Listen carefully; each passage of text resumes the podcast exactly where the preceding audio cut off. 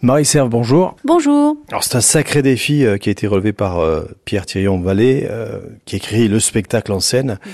Comment est né ce projet?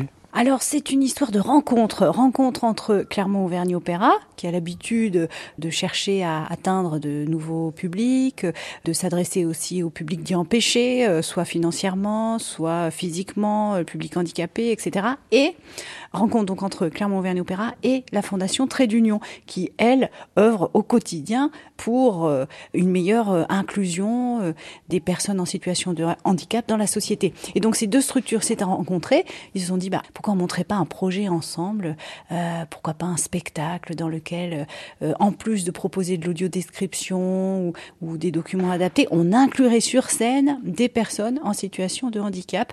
Et voilà, ça a été un peu comme une boutade lancé comme ça. Et puis finalement, euh, ça a pris forme. Il a fallu euh, pratiquement un an de travail pour euh, aboutir au spectacle qui sera présenté là le, pour la première fois le 3 juin à Clermont. Alors, c'est un spectacle qui est à la fois innovant mhm. et inclusif, et l'inclusion s'est faite à, tous les niveaux du spectacle, hein, autant sur scène que dans sa création. Oui, oui, on parle d'inclusion de plus en plus, et tant mieux, mais parfois les projets sont un peu superficiels, mhm. ou ont un effet d'annonce, mais il n'y a pas grand-chose derrière. Nous, on a vraiment voulu que l'inclusion, elle soit de A à Z, que ce soit sur scène, c'est-à-dire qu'on a 15 chanteurs amateurs en situation de handicap, qui ont tous candidaté, euh, voilà, en tant qu'individus particuliers. On n'a pas fait appel à une structure qui nous aurait fourni 15 personnes. Non, ce sont des individus qui ont candidaté.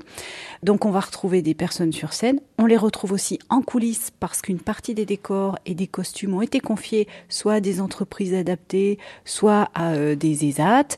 Donc on a essayé vraiment que le projet soit cohérent de bout en bout en scène a été un, révélateur de talents inattendus. Je sais pas s'ils feront des carrières internationales, mais vraiment vous serez bluffé par le résultat parce que euh, à la base, ce sont des gens qui, pour la plupart, n'ont jamais chanté, ni même fait du théâtre. Ils étaient juste motivés et enthousiastes à l'idée de participer à ce, à ce projet. Et euh, finalement, le résultat, ben, il est très bien, quoi. Euh, beaucoup euh, chantent bien, se, jouent la comédie. ça fait chaud au cœur, j'ai envie de dire, de, de voir tout ce monde-là se, se révéler sur scène.